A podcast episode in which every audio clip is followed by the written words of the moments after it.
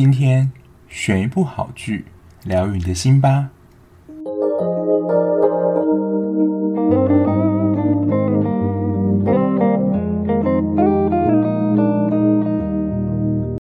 欢迎收听追剧二百五，我是小 B。Hello，大家。最近不知道感觉是不是日剧荒？就是我上一部看的就是我之前介绍的《半泽直树二》，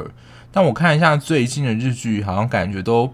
提不太起兴趣。就我记得我去年还看了，我觉得至少有九到十部以上日剧。所以如果你是有在看日剧的听众的话，可以麻烦就是推荐我有没有什么你觉得最近蛮好看的日剧可以推荐给我。然后另外就是一开始其实我 hosting 的平台就是在桑昂不过其实我们好像没有缴交就是他们的主要分类系统里面，所以我一开始在桑昂里面就是会在我自己看得到了，就是史蒂夫推荐那个栏位。然后后来我缴交了就是他们分类之后，我本来以为我会分类在就是娱乐那个层面，因为我看就是蛮多。比如说像电视、电影的影评啊，或是节目的，他们都是分配在娱乐那个类别里面。不过呢，就是我后来去看之后，我被分配在心灵地图，就是这个讲心灵鸡汤的这个节目。所以如果你是用 Sound 听的听众呢，你可以在就是心灵地图的这个分类里面找到我。这样，那就开始进入今天的正题啦。就不知道大家有没有学才艺的经验，例如就是小时候啦，像跳舞啊、珠算。乐器、画画等，就是不论是你自己想学啦，或者是爸妈就希望说你有一些才艺这样。那我不知道大家都学到几岁，那就是如果有持续学习的人，他有没有变成你现在工作的一部分？比如说像钢琴家或是画家等等。我对于这些就是长久的耕耘一个才艺或是一个专门技术，就感到佩服，因为真的要花非常多的时间跟毅力。那今天聊的其实上礼拜就有预告过，就是。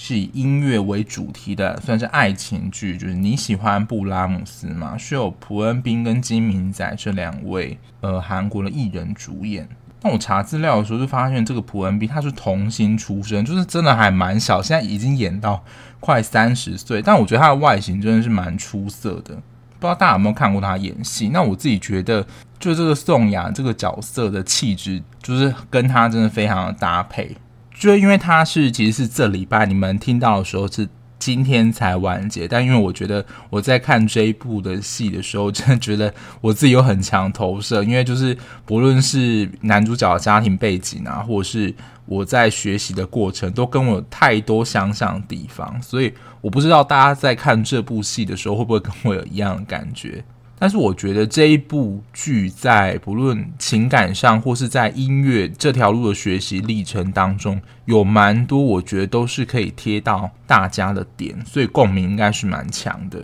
然后在进入今天的看点讲解之前呢，就先帮大家讲一个算是音乐家的小故事，这样就是跟这一部的剧名有关，就是你喜欢布拉姆斯吗？因为布拉姆斯很喜欢的一个人叫做克拉拉，他就是已经跟。呃，也是音乐家舒曼结婚。那布拉姆斯算是呃求教于舒曼这样子。那其实他们三个人就建立蛮深厚的友谊。可是舒曼在克拉拉三十七岁时候过世，后来呢就由布拉姆斯一直陪在克拉拉身边。但因为他们就两只剩下两个人嘛，所以其实我觉得多少会产生一些暧昧的情愫。但最终克拉拉并没有接受布拉姆斯的感情。他就一心就是算是都钟情于舒曼，因为就是会讲一下这个算是音乐的故事背景脉络，就会跟这一部的感情线有关。这也会讲到说，本部戏的第一个爱情关系的看点，就是克拉拉跟布拉姆斯的关系，就是男主角俊英，然后情景贤浩这三个是一原本是一开始一组，然后宋雅、东允跟敏成，这是女主角这一边的关系。那俊英跟宋雅其实就跟他们朋友可能都同时的爱上，跟他们朋友同时爱上一个人，但他们都将就是他们自己喜欢那个人事情藏在心底没有讲，那选择不说出自己的心意，我觉得也是害怕伤害到朋友之间的友情。那这部戏的感情线我觉得蛮细致的，它是比较走初恋甜蜜路线，就可以看得出来说他们。彼此双方都很想要呵护这段感情，然后在我觉得感情的传递上，还有他们谈恋爱的感觉，真的还跟现实生活中蛮接近的。就会看到说一段我觉得很不容易在一起的感情，然后他们在过程当中是相当的保护。那我稍微说一下，就是刚刚的两两组男女主角的关系，就是俊英、晴景，然后这边原本是一组嘛。那晴景的外婆她其实是一个集团的董事，那俊英其实家里的呃环境其实并不太富裕，不能够支持他弹琴。支持俊英能够弹琴，就是其实拿钱的呃给他，就是资助他，比如说去比赛啊，或是在练琴上，其实就是晴景的外婆。那晴景一开始其实是跟贤浩在一起，但就是经历了一段时间之后，晴景他自己发现他自己喜欢是俊英，所以就跟贤浩之间，呃，算是分手吧，表达出他自己的心意。那另外一边呢，就是东云，他其实一开始是教宋雅小提琴的学长，因为宋雅一开始的背景，他其实已经是。呃，商学院毕业了，但他又经过了四次重考之后，就是算是转行到就是音乐小提琴这个领域。那当时其实宋雅是很崇拜东允，其实也喜欢他，但他知道他的死党敏成也很喜欢东允学长，但这个时候宋雅并没有说出他喜欢东允这件事情，所以这一部的感情状态，我觉得非常的微妙，就是如同他的呃剧的主题来说，就是。描写了舒曼、克拉拉跟布拉姆斯三个人的情感关系，但是因为目前嘛，我就是看到十四集，他们其实感情的呃情况其实还并没有很明朗，所以就是可以请大家再继续的追下去，看看他们之后情感发展到是怎么样呢？然后这一部戏的第二个看点，我觉得是他的角色设定非常的成功，因为。他除了感情戏之外嘛，另外一个我觉得他在描绘的就是学音乐的学生的，我觉得都会经历过的一个历程，包括男主角俊英跟宋雅。像俊英来说，他就是一个，比如说大赛。之后得到一个超大奖，可是在他之后就会因为有后辈一直起来嘛，所以他就是没有办法抵过后辈，等于说他的他的知名度也就仅止于停在比如说某某大赛、舒伯特、肖邦钢琴比赛冠军，就是之后的奖项可能都跟他无缘，这样等于说他的成就好像就自己停在那边。然后对于另外一个算是女二情景来说，她从小就是。她妈妈就看到她的音乐天赋非常高，就觉得她一定是天才。可是没想到，就是长大之后，就比她厉害的人很多，或是之后她可能成长之后表现就不如她小时候，带给人一个就是不如以往惊艳的感觉。那女主角宋雅，她就是对于一项事情非常热忱，就是她对小提琴音乐非常热忱嘛，而且她也非常努力的练习。不过她在第一集就有一个非常震撼的。场面就是他们是算是一个呃管弦乐团嘛，但是他们的位置我不知道这是不是真实。如果有学音乐的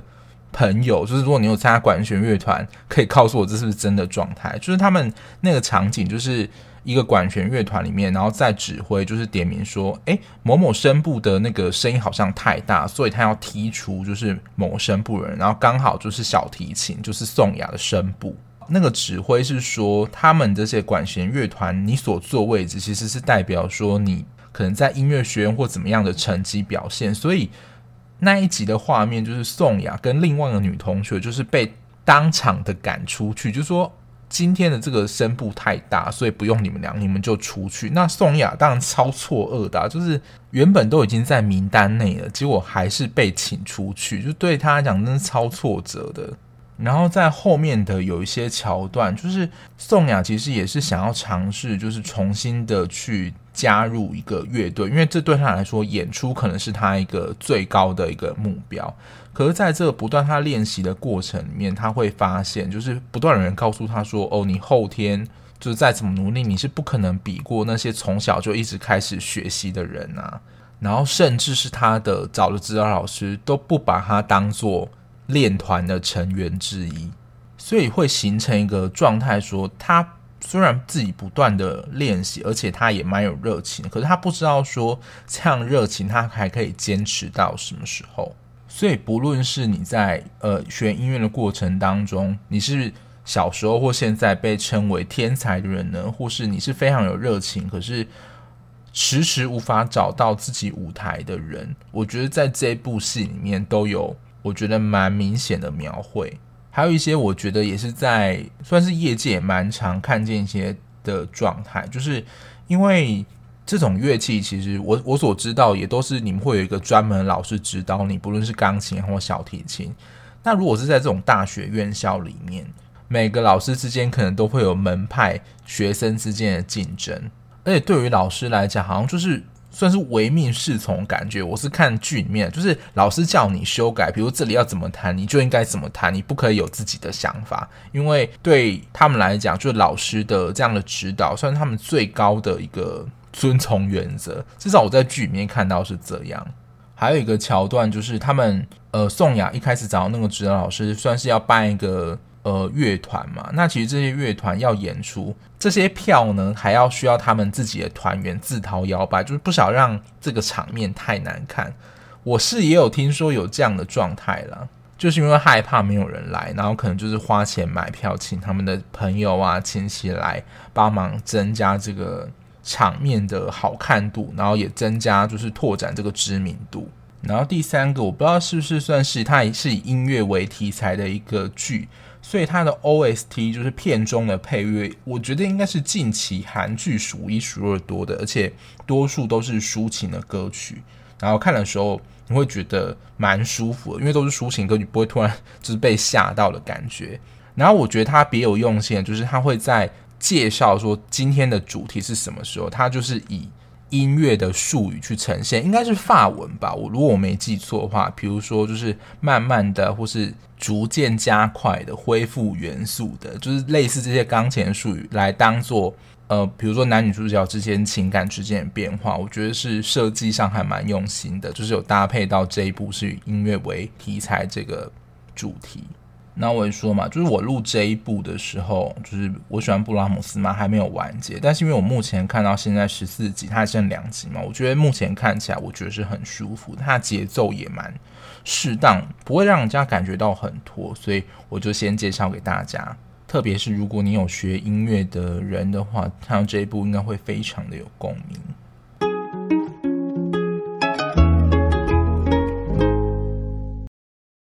那今天的追剧聊心事时间呢，我想要跟大家聊聊，就是关于自卑感这件事情。因为在片中，不论是俊英或是宋雅来说，他们有时候在面对或是交往上，就是会产生一种不如人的感觉。尤其是对于宋雅来说，因为俊英他其实算是某个方面，他也算是一个神童，因为他取得蛮好的音乐表现。所以当他们在交往的时候，就会被人家有闲言闲语说你这个不会弹琴或者是不会拉小提琴，有这么好表现，怎么敢跟一个那么会弹琴的人在一起？所以对于宋雅来说，其实他自己内心我觉得也会生出一些自卑感，就是产生自我的怀疑，可能就心里会冒出声音说：“我真的值得就是跟俊英交往？”这样的声音出现，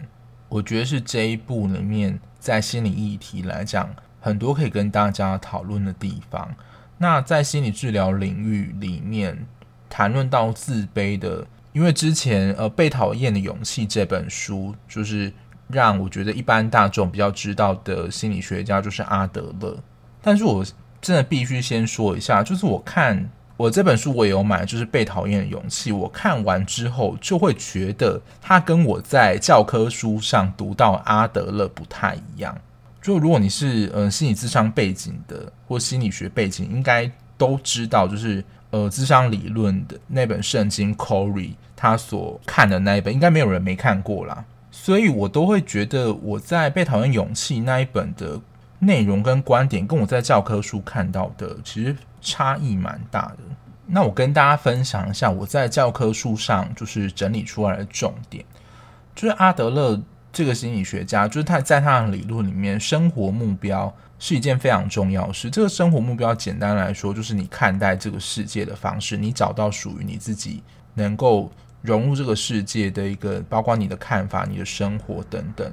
然后在治疗阶段，他其实呃鼓励对阿德勒来说是一个非常重要的一个技术。这个鼓励的目的是什么呢？就是让当事人能够生出勇气。那这个勇气是觉察到自己内在力量，可以去呃应付目前你生活周遭的一些事情。然后对阿德勒来说呢，这这是教科书上的原文哦，就是阿德勒学派他重视是未来，他但他不否定过去影响的重要性。所以呃，如果你有看《被讨厌勇气》那本书。里面说，他说阿德勒是否定创伤经验。我对于这这这句话，我其实蛮不认同的，因为对阿德来说，他还是会探讨就是过去的心理动力对这个个案的重要性。而且阿德勒也是相当重视主观经验的人，所以如果个案感受到那个是创伤，那我相信阿德不会否定说你没有没有创伤这件事，那是你自己的问题，就是你呃远离了目标啊，怎么样之类的。那阿德勒也强调，就是自卑这件事情是每个人都会有的一个心理状态。那要克服这样自卑的心理状态，就是他相信每个人有追求卓越的动力。这个追求绝对不是说你一定要达到多好，而是努力追求让自己人生能够过得更美好这样的意愿。那当这样的意愿发展出来之后呢，就是我们对于我们的自卑就会消失。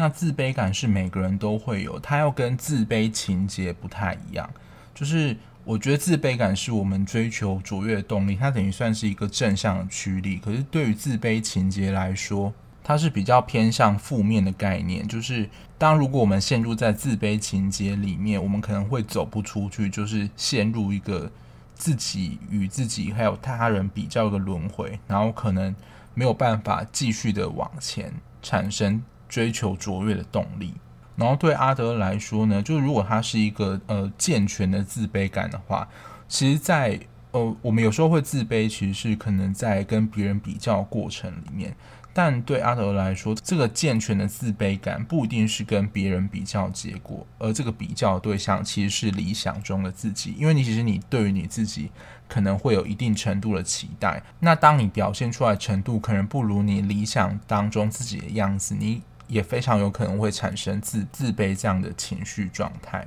那如果大家有想要呃更多了解阿德勒是这个理论呢、的发展是怎么样的话，我建议看一本书，应该是他的自传，叫做《自卑与超越》。这本书会比较详细的解说阿德勒，嗯、他对于自卑这件事情是如何看待，会比较了解就是这个理论的原貌。那我跟大家分享一个，就是我。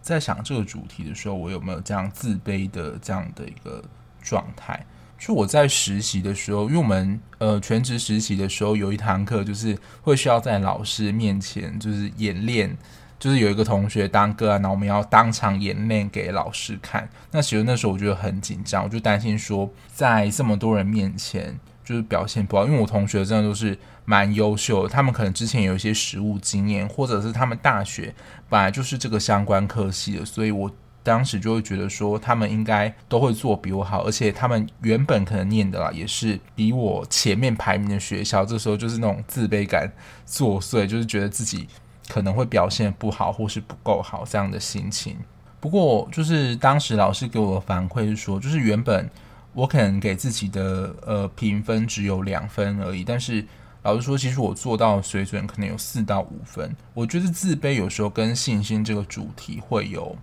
一些些相关性，但我不能说百分之百绝对。但是透过别人的给你的信心或别人给你的回馈，其实你能够看到你呃真实自己的样子，不会被陷入在自己的死胡同里面。那其实。对于一开始这个自卑，我觉得很大一个因素就是来自于跟别人比较的过程，而且我觉得这从头一开始啊，一定都是跟你身边就是外在的人比较，你不会先看到你内在自己。那我对于自卑这件事情，目前啦，我目前的体悟是，我觉得这个体悟会一直不断的转变。但我现在呃体悟到是说，就是从与别人比较过程，的确会转为就是你跟你自己的比较，你有没有把你自己的呃分内的事或你自己的程度表达出来？因为比较这件事，你真是永远比不完的。而且我觉得啊，有一件事是说，永远一定都会有人比你优秀，除非啦，你真的是。得天独厚，天选之人，就是不会有人跟你，呃，就是程度跟你差不多，不然真的世界上永远都会出现比你更优秀的人。那其实试着想想说，就是这样的一个，